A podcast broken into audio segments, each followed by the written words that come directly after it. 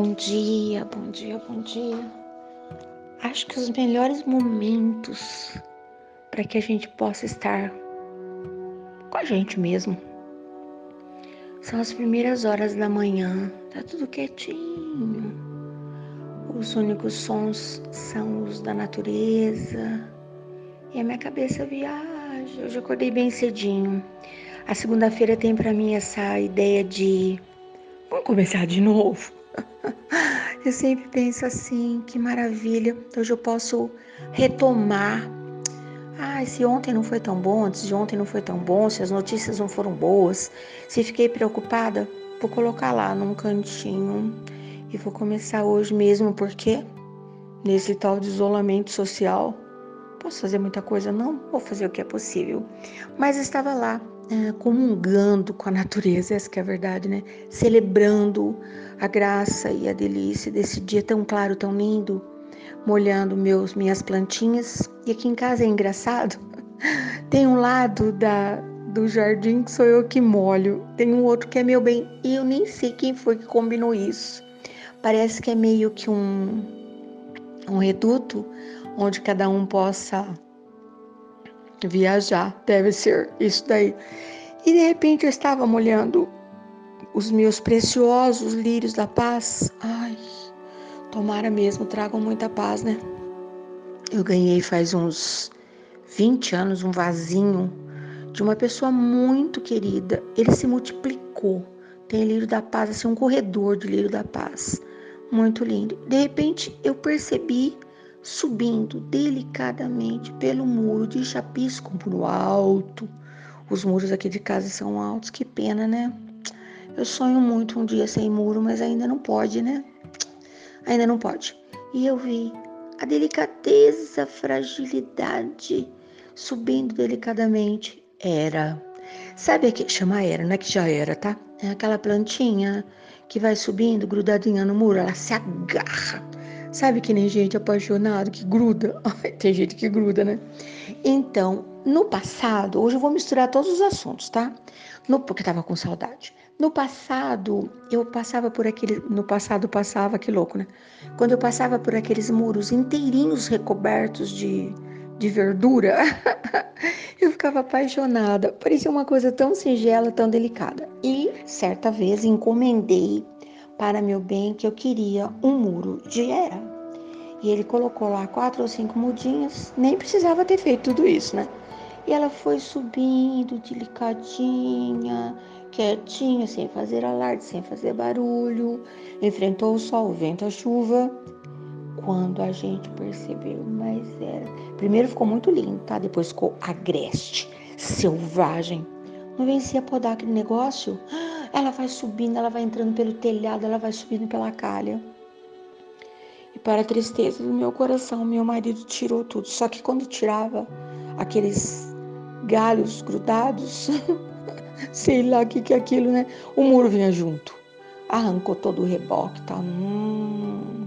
E nós demos um fim. E alguém muito experiente nos garantiu que não adiantava jogar lá no fundo do quintal, não. Tinha que dar um sumiço naquilo. Se fosse jogar, tinha que ser no meio da floresta, porque lá ela encontraria o seu lugar. Sei lá, não, que lugar que é esse, que medo.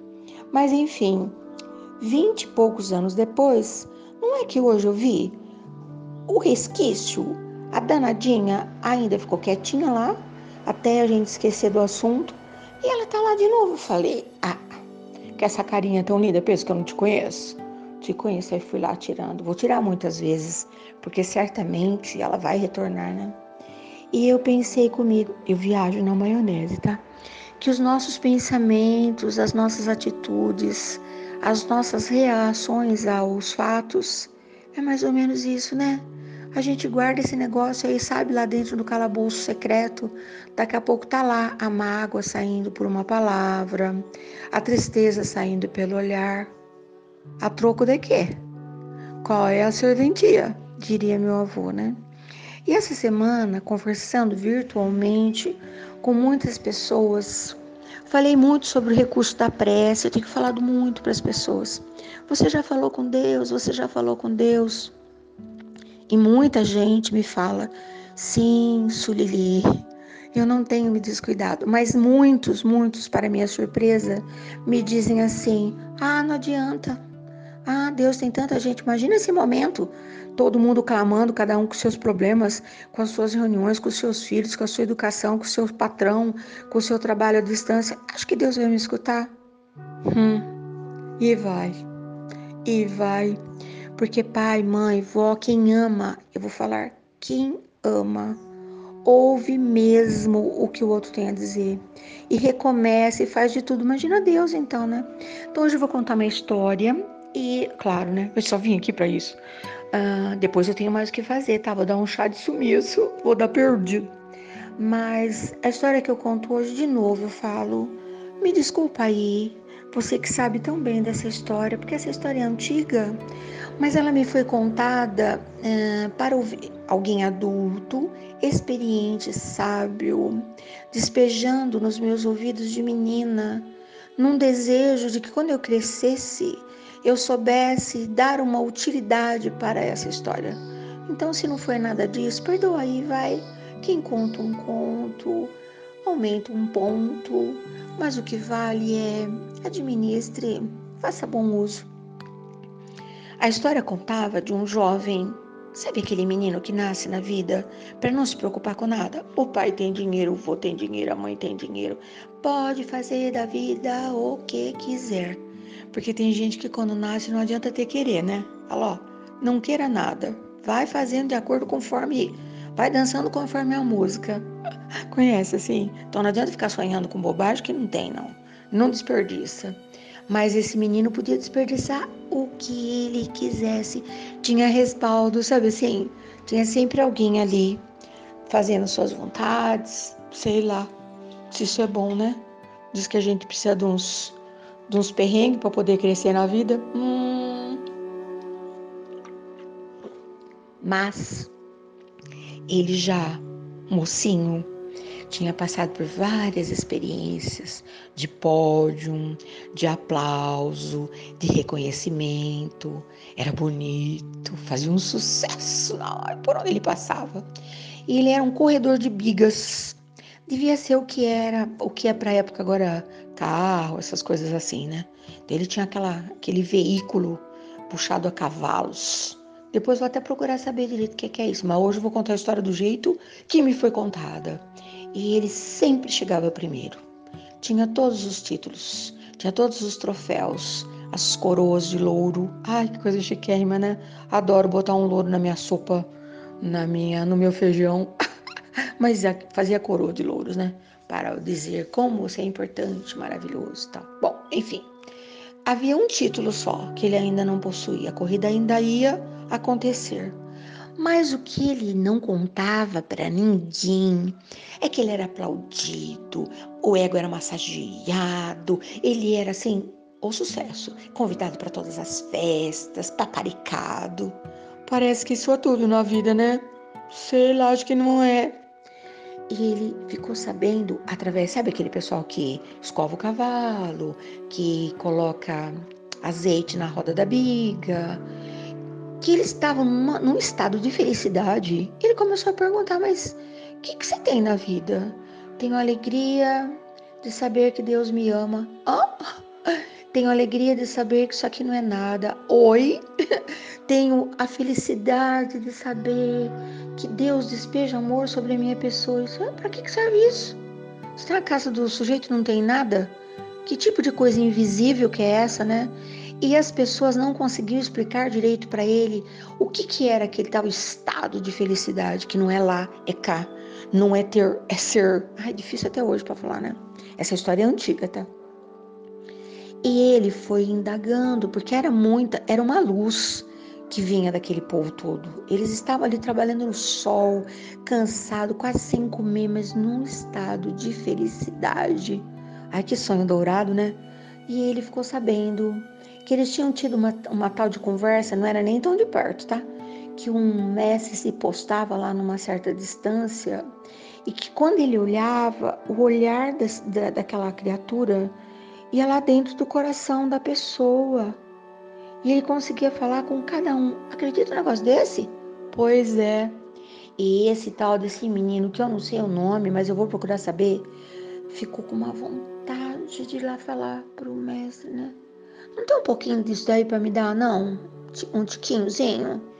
E ele conseguiu. Era importante, chegou bem pertinho, né? E ele falou pro tal do mestre do seu descontentamento. Hum. Ai, ai. Aí o mestre olhou bem para ele, sabe aquele olhar? aquele olhar e falou assim: Me parece bem nascido, bem tratado, né? Bem arrumado, bem vestido, perfumado, bem nascido. Você conhece a lei? Ele disse: Sim. Você a pratica? Sim. E nem assim consegue ser feliz? Não. Hum. Pode fazer uma proposta? Meu jovem, ele disse: Estou aqui por isso. Distribua tudo que você tem. Se despoje de tudo que você tem. Fique sem nada e vem comigo para você entender. Não são palavras, são fatos, são atitudes contava a voz que me contava a história, de acordo com a história, né? Que aquele jovem percebeu os seus olhos marejados, aquela tristeza que morava ali se esparramou, quase que ele se penchou no colo daquele mestre, queria chorar um monte, que nem um bezerrinho desmamado. E ele falou: Queria tanto, eu queria tanto, mas eu não posso. Eu já participei de praticamente todas as corridas. Daqui a alguns dias vai acontecer a corrida mais importante da minha vida. E meu coração anseia por aquela breve alegria de levantar esse troféu. Esse eu ainda não tenho. Então tá. Uhum. Não há o que se dizer, né? Quem está procurando a felicidade lá não vai encontrar felicidade cá. Certamente que Jesus lhe diria: Meu querida, tão além de tudo que você está procurando, que você está preocupado lá, tudo isso ainda nem aconteceu. Todos esses troféus que você tem, tudo coisa do passado, adiantou alguma coisa na sua vida, meu caro jovem? Não adiantou nada. Vai lá no fundo do seu coração, tem um lugar que você nunca vai. Essa corrida louca deve ser inverso. Vai lá dentro do seu coração, vai lá ver atrás do que que você está correndo desperdiçando esse dia, esse momento, esse tempo agora tão maravilhoso. Mas não adiantava falar nada, adiantava. Adianta falar isso para quem tá achando que aquilo lá é tão mais importante, que aquilo cá é mais importante, não vai adiantar, né? Somente o tempo, o amor, a delicadeza, a roda da vida que vão nos ensinar, né? Enfim, Mestre Jesus não falou mais nada. Vai com Deus. Vai lá correr atrás daquilo que você está achando que é. Vai. Bastaria fazer aquilo que lhe competia no dia, né? Mais nada seria necessário. E o jovem contava a história, foi participar da tal corrida. Os seus concorrentes também não estavam de brincadeira. Ele foi abalroado por uma outra biga também veloz e muito bem azeitada, com cavalos maravilhosos. Acabou a folia, brincadeira, não tem mais corrida, não tem mais nada. É muito certo que, em fração de segundos, ele deve ter pensado: Quantos momentos de felicidade eu desperdicei, porque estava preocupado com coisas que nem faziam mais parte da minha corrida. que bobagem, né? Bom, hoje é ainda um começo, né, de semana. E eu todo dia para mim é começo, tá? Me permita. Mas eu penso, eu também avalio, tá? Muitas vezes eu me preocupei uh, na minha vida com coisas acredite você que me ouve, que nunca aconteceram. E fiquei totalmente distraída para coisas muito grandes que eu não imaginava, mas elas aconteceram, as boas e as necessárias. Como eu passei uma vida inteira rezando o Pai Nosso e falando assim: seja feita a sua vontade, como é que eu posso brigar com a vontade dele? Fui eu que autorizei, mesmo quando eu nem sabia o que eu estava falando. Eu não sei no, no seu Pai Nosso, mas no meu Pai Nosso tem isso, né? E tem outras coisas também, né? Quando eu peço para Deus, não me permita cair em tentação. Uau, que tentação que eu tô trancada aqui dentro de casa. Hum, ah, oh, para. Eu posso estar sozinha no mundo e a, a força maior vem de dentro de mim, não é nem do outro, tá? É o meu pensamento, as coisas que eu acredito, as coisas que eu falo. Que é tentação maior do que eu desperdiçar um dia mergulhado numa tristeza? Ah, que desperdício, né? Mesmo porque esse dia não me será devolvido. Tem também um pedacinho no meu Pai Nosso que fala assim, ó, eu falo, tá? Para Deus me dar o pão de hoje. Inclusive comi agora cedinho, né? Ai, minha comadre me presenteou com um pão hum, que eu coloco para crescer à noite, para assar logo às primeiras horas da manhã. Cinco e meia da manhã, a casa inteira estava cheirando pão fresquinho. Parece até que eu sou a dona da padaria, né? Então, uh, se eu assasse um, todo o pacote de pães, que ela me mandou bastante, eles iam ficar todos passados, né? Chama passado o negócio. Mas eu tenho cuidado de escolher quantos serão consumidos. Só tá eu e meu bem aqui. Pra que, que eu vou botar pão? Eu quero pão fresquinho. O pão nosso de cada dia. O pão de hoje. Pra que, que eu vou comer aquele pão de, do ano passado? De 10 anos atrás? Quando ele aparece na porta do meu forninho, eu falo: ah, só se for para fazer farinha de rosca? Só se for para fazer pudim de pão? não serve para mais nada, né? E também não vai adiantar nada eu comer o pão congelado. Tem há que se ter todo cuidado. Lembra que eu falei da plantinha subindo no meu muro lá? Se eu quiser deixar, eu posso. O jardim é meu, né? Mas depois eu que me vejo, né? Então tem várias coisas no Pai Nosso que eu aprendi na oração dominical, nessa oração tão maravilhosa, que quando eu começo a falar sobre isso, é um é um discurso que eu deveria ter muita responsabilidade. Porque quando eu pronuncio qualquer uma daquelas palavras que agora já ficaram impregnadas, eu falo, às vezes nem percebo, é, é muita responsabilidade. Isso que eu nem falei tudinho, hein? Eu tenho um amigo meu que um dia desse, na roda, que a gente ainda podia, estávamos falando sobre esse assunto do tal do Pai Nosso e de que de cada palavra ali é um, é um contrato. E ele disse assim: ah, desse jeito não vou poder falar nenhuma parte do Pai Nosso. Só vou poder falar Amém, assim seja. Aí um amigo advogado falou: Pois é, o Amém, o assim seja lá no finalzinho do contrato, quer dizer, eu assumo por minha conta e risco cada palavra que eu pronuncio nessa oração, nessa reza, nessa prece. Tanto faz, depende da sua religião, né? É uma conversa com Deus maravilhosa, uma das melhores conversas, né? Apesar que de verdade eu ainda prefiro aquelas conversas, sabe aquela conversa que você tem de coração? Mesmo, meu Deus, cuida de mim hoje. Estou fraquejante. Uh, leve meus pés para o bom caminho. Não permita que os meus olhos alcancem o que não é de meu. Me proteja de todo mal. Eu, eu converso assim com Deus, porque eu não quero que a nossa conversa seja decorada. Eu quero que quando eu fizer assim, ó, ele já sabe, ele já saiba que sou eu que estou falando e me mande as provisões necessárias para o dia de hoje. Nossa, hoje eu falei tudo misturado, né? Tudo junto e misturado. Eu quero que você levante daí, bote uma música maravilhosa, converse com Deus do teu jeito, preste bem atenção para não deixar nenhuma tiririca invadir seu jardim e que você consiga, pelo menos, descobrir três coisinhas na sua vida que se você quiser disponibilizar, tá chovendo de gente que vai querer. Entendeu? Quer que eu desenho? É isso. Quero que seu dia seja lindo, que você sorria. Pode até rir de mim que eu não vou ligar, tá? Eu já fui lá no espelho, sorri para mim mesma e disse: Nesse momento, a pessoa mais importante da sua vida, que pode mudar tudo, Sulili, é você.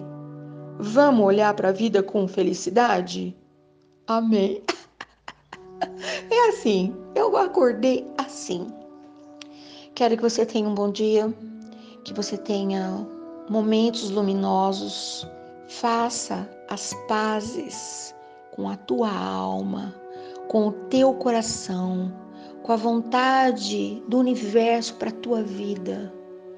Você é uma parte tão importante de tudo isso. Não é lá, é cá volte para dentro do teu coração. E aí, nesses potinhos aí, Tudo que você precisa não está lá. Pode acreditar. Você nasceu para brilhar. Fala pro sol, queridão. Hoje quem brilha aqui sou eu. Até amanhã. Até amanhã. Parece que eu tô séria, né? Tô não, só tô encantada. Bye.